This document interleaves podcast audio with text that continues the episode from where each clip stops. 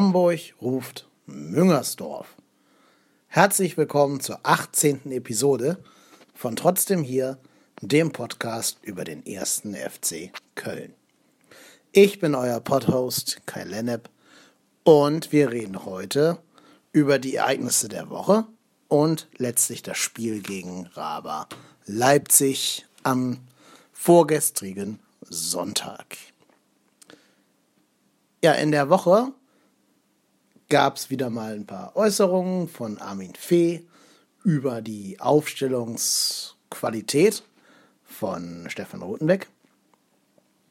Und das hat relativ ja, hohe Wellen geschlagen ähm, in den diversen Medien und Gazetten, weil man das so für Kritik des Vorstandschefs am ähm, Trainer gehalten hat.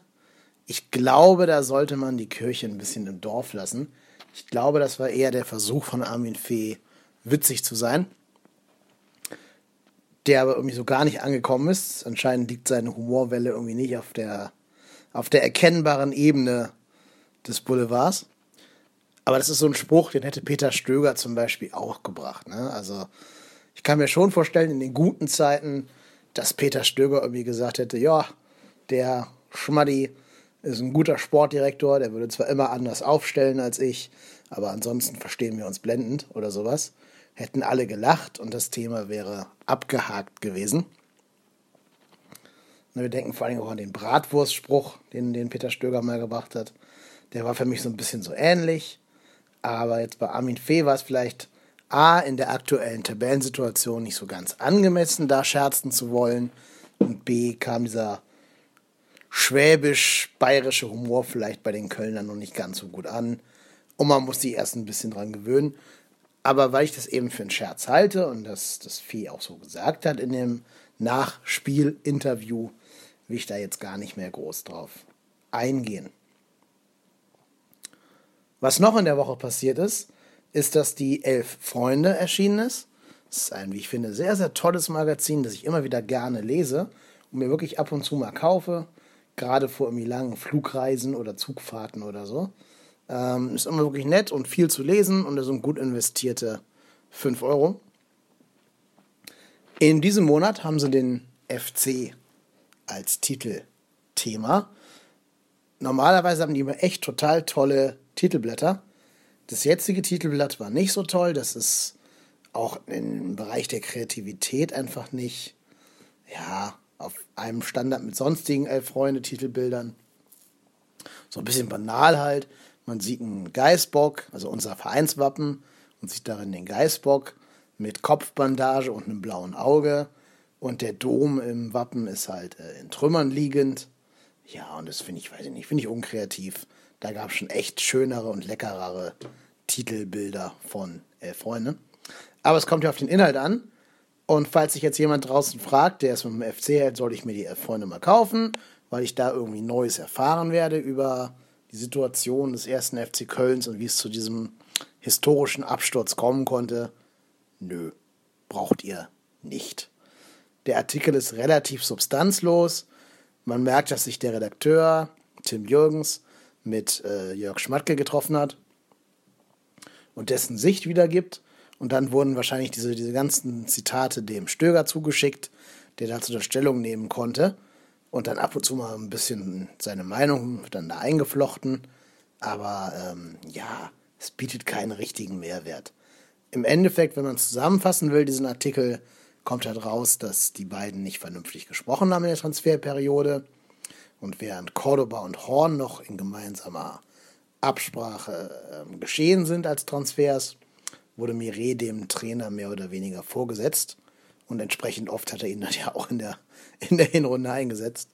Ähm, ja, so ein bisschen las sich das so wie, ihr kennt das bestimmt alle, wenn man mal eine Beziehung hatte mit einer Freundin oder einem Freund, die in die Brüche gegangen ist und keiner so richtig weiß, warum eigentlich.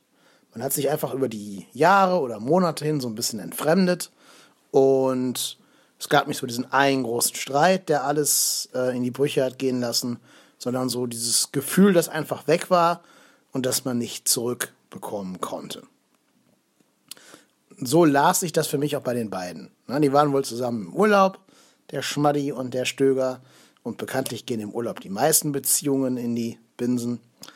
Und ähm, naja, die Kernfrage, warum die beiden sich gestritten haben, war wohl, dass Jörg Schmatke der Meinung war, man könne noch mehr aus dem Kader rausholen, während Peter Stöger sagte, Platz 5 in dieser Bundesliga ist das absolute Optimum und er habe bereits das Optimum rausgeholt aus dem Kader. Ja, und ich muss sagen, wenn das wirklich so war, dann bin ich da total bei Peter Stöger. Also in der Dreiklassengesellschaft Bundesliga. Ja, drei Klassen, Bayern vorneweg, dann kommt die zweite Klasse mit Schalke, Leverkusen, Dortmund, äh, manchmal auch ja, Raber Leipzig, Hoffenheim, vielleicht noch den Fohlen. Und der Rest ist halt die dritte Klasse, die wirklich um den nackten Existenzkampf ähm, ja, rangeln muss. Da gehören wir rein. Und wenn Jörg Schmatke wirklich glaubte, dass wir hätten Vierter oder Dritter werden können, also Champions League Plätze belegen können, dann muss ich sagen, nee, tut mir leid. Das äh, ist total unrealistisch. So viele Vereine können gar keine schlechte Saison spielen, dass wir da reinrutschen könnten. Und man kann natürlich jetzt sagen, okay, die Eintracht Frankfurt, die Eintracht aus Frankfurt macht es uns gerade vor. Aber ähm, ja, auch die sind erstens noch nicht da oben festgesetzt im Endklassement, also am 34. Spieltag. Und zweitens ist halt eine Ausreißersaison und die musst du erstmal bestätigen. Naja, aber ich finde auch nicht, dass Jörg Schmattes Transfer, äh, Transferleistung irgendwie darauf hinzielte, unsere Mannschaft in die oberen Ränge über Platz 5 zu zielen. Also das ja nur überhaupt nicht. Und man sieht ja auch, dass seine Spieler, die er verpflichtet hat, ähm, im Spiel gegen Raber Leipzig haben zwei davon gespielt, nämlich Mire und ähm, Janis Horn. Und da muss man sagen, das war so eine 50-50 Trefferquote. John Cordoba, unser Königstransfer, hat es gar nicht in den Kader geschafft. Janis Horn war echt schlecht am Sonntag. Da gehe ich gleich noch mal ein bisschen mehr drauf ein. Mire hingegen, finde ich, wird immer mehr so einer Säule in der Abwehr und ist jetzt sogar so der Go-To-Guy. Ne? Also der, der anderen, die da irgendwie hinten drin schwimmen, helfen muss und nicht mehr der, der selber Hilfe braucht. Aber okay, ich will jetzt gar nicht ähm, schon drei Schritte vor dem ersten machen. Wir wollen das Ganze mal ein bisschen chronologisch aufarbeiten. Ähm, ja, denn es begann ja mit der Kadernominierung, die ich relativ stark kritisiert habe. Und trotz des Sieges gegen Raber stehe ich auch zu meiner Kritik denn es fiel auf, dass Rutenbeck auf mindestens vier ehemalige Stammspieler verzichtet hat. Dazu gehören Cordoba, Girassi, Zoller und Klünter. Ich muss dazu immer sagen, ich bin nicht beim Training dabei. Ich weiß nicht, wie diejenigen trainiert haben. Und ich habe keine Ahnung, ob die vielleicht wirklich unterirdisch schlecht trainiert haben. Sollte unter, sollte unter meinen Hörern ein äh, Trainingskibitz sein, dann dürft ihr mir gerne mal eine DM schreiben und dann würde ich euch gerne mal hier in einer Podcast-Folge interviewen, wie die denn wirklich trainieren. Aber bei Cordoba kann ich noch verstehen, dass der keinen Platz im Kader findet. Da kommen ja jetzt wohl auch langsam so diese eklatanten Sprachprobleme raus. Ich frage mich jetzt schon, wie äh, das nicht klar sein konnte. Also wie dem FC nicht bewusst sein konnte, dass der Typ kein Deutsch kann. Also da hätte es doch wirklich gereicht, wenn du den Clemens fragst. Die haben ja in Mainz zusammengespielt. Wenn du den Clemens fragst, du sag mal, kann der Cordoba eigentlich Deutsch? sagt der Clemens hier wahrscheinlich, nee, der kann kein Wort. Oder mal den Heidel anrufen oder so, ne? Aber du kannst, du verpflichtest einen Spieler für 17 Millionen und merkst dann hinterher, dass der nicht mal Fußballkommandos auf Deutsch versteht. Das ist leider so eine Aktion, die ich eher dem alten FC Köln äh, zurechnen würde. Zypern lässt grüßen. Und die eigentlich im modernen Fußball, wo alles durchgescoutet ist und jeder Spieler ähm, wahrscheinlich komplett gläsern ist, die mich schon ein bisschen überrascht. Aber gut, es ist wie es ist und deswegen kann ich schon auch verstehen, dass Cordoba da eben keinen Platz im Kader findet, weil ich auch nicht wüsste, wer für ihn dann anstatt dessen rausrotieren sollte. Pizarro ist spielerisch einfach viel, viel stärker als Cordoba und Osako ist ja nun auch im Begriff zur alten Form zu finden. Gut, und an Terode führt eh kein Weg vorbei. Girassi war ja so ein bisschen die Entdeckung der Hinrunde, der einzige Stürmer, bei dem es in der Hinrunde noch so halbwegs passabel lief. Aber auch der ist ähm, sicherlich ein Mann der Zukunft. Ich muss aber auch gestehen, dass er mich in der Gegenwart, also als er spielen durfte, jetzt in der Rückrunde, nicht so wirklich überzeugt hat. Dass es alles wieder so ein bisschen aussah wie zu Beginn der letzten Hinserie, ähm, als er da sehr, sehr planlos über den Platz geirrlichtert ist. Ich denke, Girassis Zeit wird kommen. Vor allen Dingen könnte ich mir gut vorstellen, dass in der zweiten Liga, wenn wir denn absteigen sollten, ja, eine sehr gute Ergänzung zu äh, Simon Terodde ist und wahrscheinlich auch am ehesten von einem Verbleib überzeugt werden können sollte.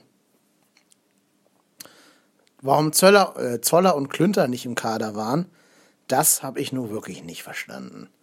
Also erstens finde ich, wenn ihr euch mal die aktuelle Aufstellung anschaut, und jetzt stellt ihr euch vor, der leider sehr, sehr oft verletzte Risse hätte sich verletzt in diesem Spiel. Vielleicht nichts Schlimmes, aber der Muskel macht zu. Und der muss ausgewechselt werden. Wer hätte dann für Marcel Risse kommen sollen? Da haben wir keinen einzigen gelernten Flügelspieler mehr. Und auch keinen Spieler, der über so eine Grundgeschwindigkeit verfügt. Ich meine, du kannst natürlich mit Ötschern auf dem Flügel spielen, wie das gegen Frankfurt versucht wurde. Aber es geht eben entsprechend in die Binsen. Also, einfach weil klar ist, dass Ötschern seine Stärken ganz woanders hat. Und dann musst du da anfangen zu improvisieren. Da musst du vielleicht irgendwie Osako ähm, auf den Flügel ziehen. Hat aber auch noch nie so richtig gut funktioniert. Und deswegen glaube ich, wenn man die beiden rauslässt, also Zoller und Klünter, dann raubt man sich A, einer ganzen Menge Geschwindigkeit und B, gerade bei Zoller verstehe ich es nicht, weil der war ja nur wirklich echt äh, drin im Team. Der hat gegen Hannover gute Ansätze gezeigt und wurde am Ende ja nur vom Assistenten, vom Video, äh, vom Quatsch, vom Linienrichter zurückgepfiffen. Und der war eigentlich immer Teil der Mannschaft und hat auch, wenn er mal zentral ran durfte, eigentlich immer ganz gut performt.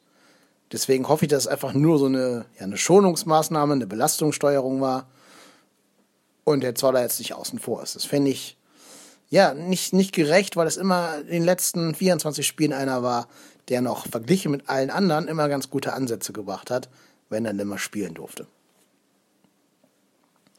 Ja, und Klünter weiß ich nicht. Klünter scheint überhaupt kein Gefallen mehr bei Rutenbeck zu finden. Der war ja zuerst unsere Sturmhoffnung, damals im, am 16. Spieltag. Und jetzt ist er plötzlich komplett außen vor. Das finde ich insofern überraschend, weil ich da auch nicht wüsste, was passieren würde, wenn sich der Frederik Sörensen mal verletzen sollte. Im Spiel. Wer soll dann für den nach hinten? Man muss ja schon mit Risse auf der Rechtsverteidigerposition spielen. Oder Maro bringen und irgendwie dafür Mireille rechts rüberziehen. Aber auch so, ähm, Frederik Sörensen überzeugt nicht. Frederik Sörensen, hat zwar eine überragende Zweikampfquote von 80 Prozent. Das hat kein anderer Verteidiger vom FC Köln. Das hat kein Mire, kein Heinz und auch kein Höger auf der 6. Aber die anderen 20 Prozent, die er nicht gewinnt, führen halt auch immer zuverlässig zu Torchancen für den Gegner. Ne? Und gerade gegen äh, Leipzig hat er sich doch sehr hüftsteif präsentiert und musste ein ums andere Mal von Mire unterstützt werden, damit Leipzig uns nicht überrannt hat über die rechte Seite. Naja, da frage ich mich halt schon, wie schlecht muss der Klünter trainieren? Und vielleicht auch Olkowski, wie schlecht müssen die beiden trainieren, dass sie so gar keine Option mehr sind für diesen Kader. Das kann ich also nicht ganz nachvollziehen, muss ich ganz ehrlich sagen.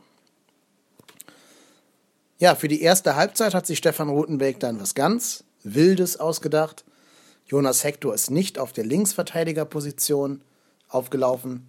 Janis Horn hat den Wingback gespielt in so einer Fünferkette, bei Ballbesitz wurde es zu einer Dreierkette. Ja, und ähm, Jonas Hector hat so eine Art Hybrid aus Achter und Zehner gespielt. So halblinker Achter, Zehner. Und sollte anscheinend im, im Pressing helfen und ganz, ganz hoch anlaufen. Was dazu geführt hat, dass der teilweise vor Simon Terodde stand beim Ballbesitz von Raber Leipzig. Ich muss jetzt zugeben, ich habe nicht verstanden, was der Sinn davon war. Also warum das Jonas Hector tun sollte. Warum nicht Osako oder, oder Tirode selber.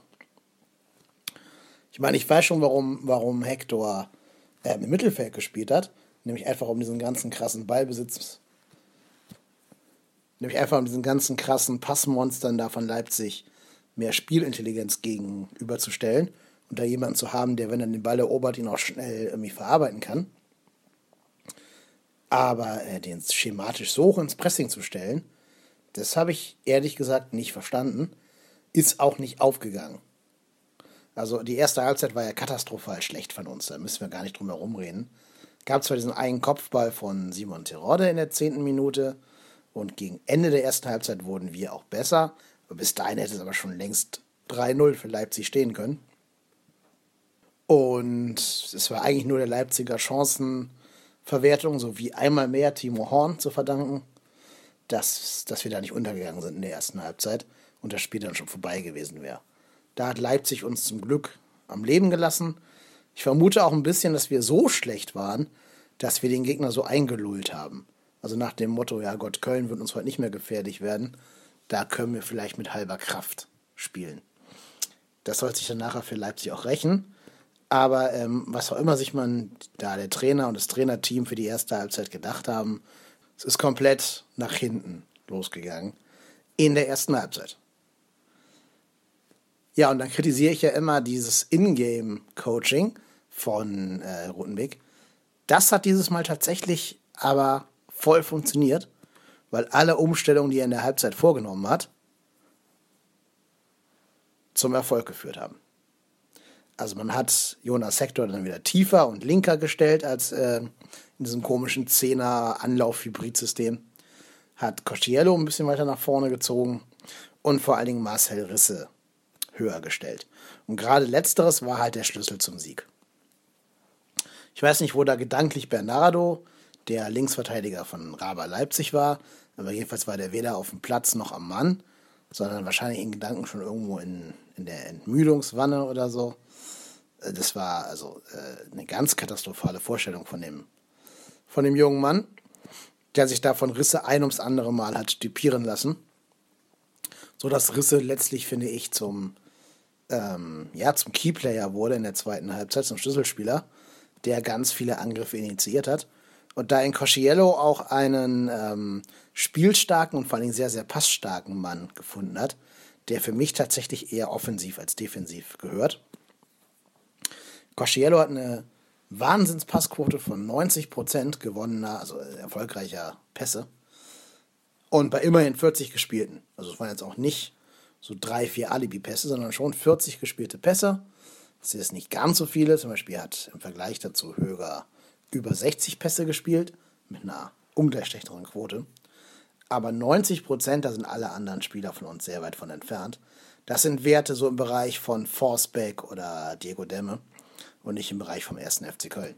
Insofern hat er schon angedeutet, dass er für uns noch ein wichtiger Mann werden könnte. Und da muss man sagen, hat Armin Fee wirklich Auge bewiesen, den da aus der Ersatzbank von Nizza zu entdecken.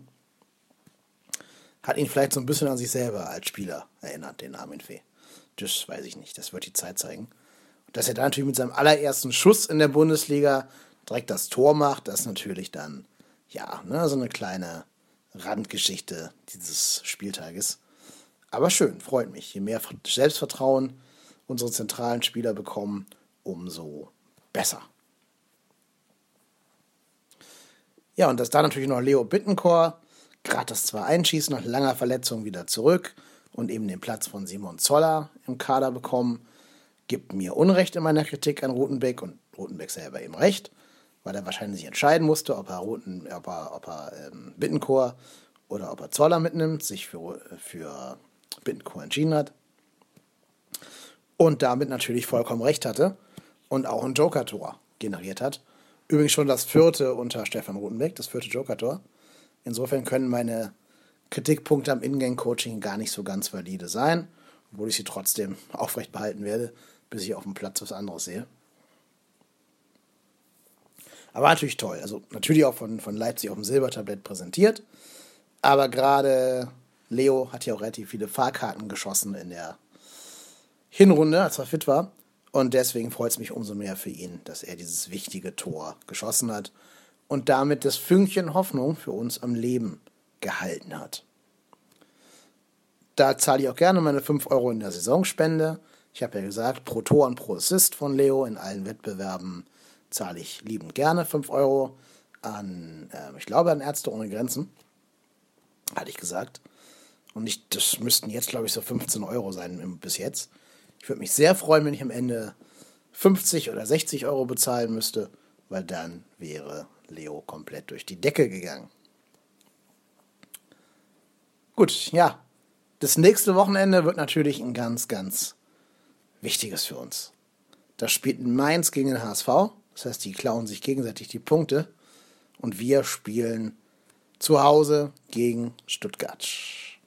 Ja, und auch wenn man immer sagt, dass Stuttgart unser Angstgegner zu Hause sei, die Statistik weist tatsächlich 21 Heimsiege für uns gegenüber 20 Auswärtssiege von Stuttgart auf. Das heißt, noch ist die Bilanz zu unseren Gunsten positiv in den 40 Duellen, die wir anscheinend im Rhein-Energiestadion oder deren Vorgängerin hatten.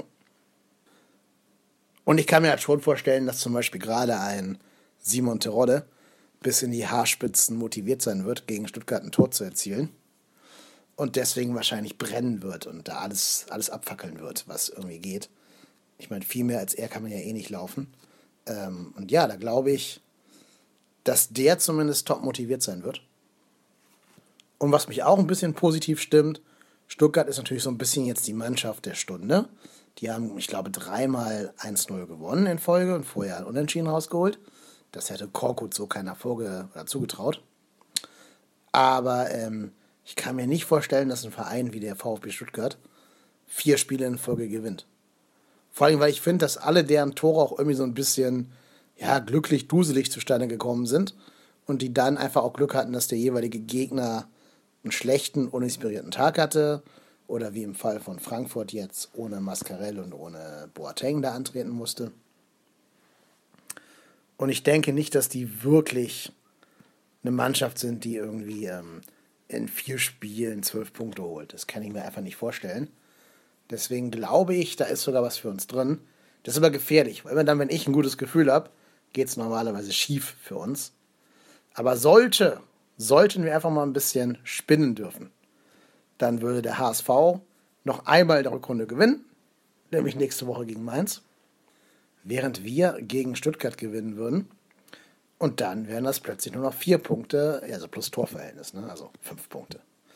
Immer dran denken, Torverhältnis ist ein Punkt mehr für uns gegenüber Mainz. Deswegen sind es auch nicht sieben Punkte, sondern acht Punkte im Moment, die wir auffüllen müssen. Da darf man sich nicht von der Euphorie blenden lassen. Ja, das wäre natürlich für mich das, der Traum, vor allem weil wir auch noch gegen Mainz selber spielen. Und dann könnten es nur noch ein Punkt sein, theoretisch. Aber gut, das sind jetzt zu viele Schritte vor dem ersten gemacht. Ich denke, die Mannschaft tut gut daran, wirklich von Spiel zu Spiel zu denken, auch wenn das echt eine Phrase ist, ich weiß. So wie es im Moment läuft, musst du halt fast schon von Halbzeit zu Halbzeit denken. Und wirklich gucken, dass du dich da nie blamierst. Das wird für uns psychologisch super anstrengend. Wir dürfen in zehn Spielen uns keinerlei Blöße mehr geben.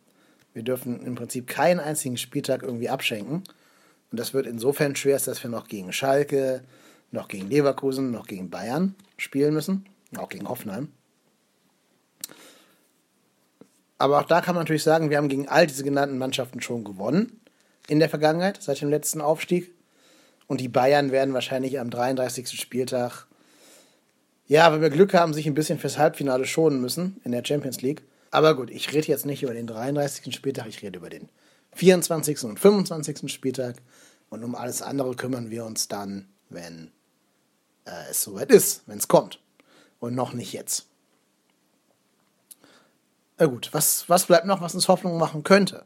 Wenn wir mal echt jetzt einfach ein bisschen, so ein bisschen auf dieser Glückshormonwelle schwimmen wollen, dann kann ich sagen, es ist gelungen, in sieben Spielen seit der Winterpause neun Punkte auf den HSV bereits aufzuholen.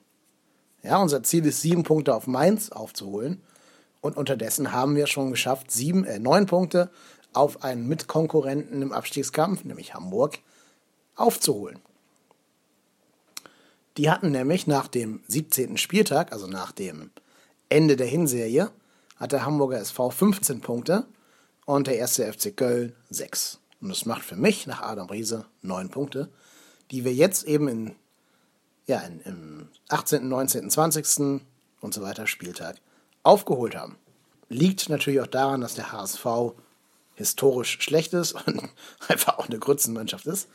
Aber es ist ja egal. Also auch Mainz ist für mich keine Mannschaft, die irgendwie die Bundesliga von hinten aufräumt. Dazu fehlen ja auch die Stürmer. Die haben keinen Stürmer für mich. Die haben Spieler mit guten Anlagen, aber keinen, ja, also nicht diesen herausragenden Stürmer, wie es vielleicht bei uns ein Terodde ist oder ein Gomez in Stuttgart oder so. Oder Petersen in Freiburg. Naja, und so geht es also für uns darum, das nochmal zu schaffen, also nochmal nicht neun, sondern acht Punkte aufzuholen auf einen der Mitabstiegskonkurrenten und halt zu hoffen, dass der HSV weiter so schlecht bleibt und Mainz sich eben auch nicht entscheidend darunter, daraus befreien kann. Oder schlimmstenfalls noch Wolfsburg mit reinrutscht. Auch die sind für mich nicht gefeit. Wobei ich glaube, dass Bruno Labbadia den schon das Tore-Schießen beibringen wird. Und daran hapert es ja bei denen am meisten. Also die scheitern ja meistens eben daran, dass sie da ihre Offensivpower, à la Mali und die Davi und so, nicht auf den Platz kriegen. Aber da ist, glaube ich, Bruno Labbadia schon der richtige Trainer, um das dann hinzukriegen. Naja, wer noch irgendwas Hoffnung machen sollte, dann, dass wir letzte Saison in den letzten sieben Spielen auch sechs Punkte aufholen mussten, nämlich auf Hertha BSC. Die waren am 24. Spieltag sechs Punkte vor uns auf Platz 5. Und die haben wir auch noch eingefangen, wenn auch erst am letzten Spieltag, aber es ist ja vollkommen egal wann. Und insofern, ja, Gut, jetzt müssen wir halt zwei Punkte mehr aufholen. Ne? Also nicht nur sechs, sondern mit Torverhältnis eingerechnet eben acht. Es ist nicht unmöglich. Vor allem, da wir halt noch nicht nur gegen die genannten starken Gegner spielen, sondern auch noch gegen Bremen, Mainz, Freiburg und Wolfsburg. Gerade dieses Spiel gegen Wolfsburg am letzten Spieltag könnte vielleicht tatsächlich das Endspiel um die Relegation sein. So wie im letzten Spieltag, also letzte Saison, Hamburg gegen Wolfsburg, ja auch das Finale um die Relegation war. Das wird die Zeit zeigen. Was mir noch Hoffnung macht, ist, dass unsere Laufleistung jetzt wieder stimmt. Was aber auch daran liegt, dass unsere vier laufstärksten Spieler in der Hinrunde allesamt nicht gespielt haben. Das sind nämlich äh, Jonas Hector, der ganz lange verletzt war, Risse, der ebenfalls lange ausgefallen war, ja, Cosciello, der neu hinzugekommen ist, und ähm, weiß schon gar nicht mehr, wer der vierte war. Ach, Terodde, genau. Terodde, den wir auch neu dazugekommen haben im Winter. Und dann ist natürlich klar, wenn du plötzlich vier Spieler hast, die alle so um die 12, 13 Kilometer abreißen, ähm, hast du natürlich eine ganz andere Laufleistung da im, im Gesamtschnitt der Mannschaft. Wenn mich jetzt jemand fragen würde, ob wir den, den, das Erreichen des Relegationsplatzes schaffen werden oder nicht, muss ich sagen, ich bin immer noch skeptisch. Ich habe zwar gerade die Dinge genannt, die Hoffnung machen, aber wenn ich mal realistisch rangehe und nicht mit der Köln-Fanbrille, dann würde ich vermuten, dass uns am Ende genau die zwei Punkte aus Hannover fehlen. Das ist besonders bitter, weil für mich war die Szene, wie ich letztes Mal ja auch schon gesagt habe, genauso klar oder unklar wie das Tor von Bremen gegen den HSV. Also genauso ein, keine klare Fehlentscheidung, vor allem, weil jetzt Colinas Erben aufgedeckt haben, dass es gar nicht darum geht, wann der Ball den Fuß verlässt, sondern wann der letzte Ballkontakt des Fußes mit dem Ball stattfindet vor dem Pass. Und dann, wenn man dieses zugrunde liegt, war Risse auf gar keinen Fall abseits. Aber gut, wir können es ja nicht ändern. Ist wie es ist. Es macht das Brett für uns noch dicker, dass wir bohren müssen. Ich finde toll, dass die Mannschaft immer noch fightet, immer noch Moral hat und bis jetzt auch in fast jedem Spiel nach einem Rückstand ja zumindest kurzzeitig immer wieder zurückgekommen ist, auch gegen Dortmund einen Rückstand aufgeholt hat, gegen Frankfurt Rückstände aufgeholt hat, gegen Hannover ja eigentlich auch, auch wenn es dann natürlich leider abgepfiffen wurde, also nach dem 1-1 eben noch das 2-1 erzielt hat. Und auch jetzt wieder gegen Raba sogar das Spiel gedreht hat. Das ist schon für den Tabellen 18 eine tolle Moral, die mich echt glücklich macht. Und mir auch so ein bisschen wieder meine meine Gefühle für diese Truppe zurückgibt. Das ist schon eine geile Truppe, die letztes Jahr wirklich Außergewöhnliches geschaffen hat, die ganz viel Moral hat, die immer noch nicht so diese ganz große Aggressivität hat. Aber auch da finde ich, ist Cosciello auf einem guten Weg, da der Aggressive Leader sein zu können mit seinen 1,53 und seinen 40 Kilo. Aber äh, da ist er vielleicht auf einem ganz guten Weg, zusammen mit Marco Höger doch mal eine aggressive Doppelsechs zu bilden. Gut, aber jetzt rede ich schon wieder seit ja, knapp 30 Minuten. Das soll es dann für diese Woche gewesen sein. Wir hören uns hoffentlich wieder nach dem Spiel gegen Stuttgart. Ich bin sehr, sehr gespannt und der nächste Spieltag wird da unten einiges neu sortieren und vielleicht zeigen, wohin die Reise denn geht. Aber egal, wohin die Reise für uns gehen sollte und wie sich das da unten dann zusammensetzen würde, ich bin Kai Lennep und ich bin trotzdem hier.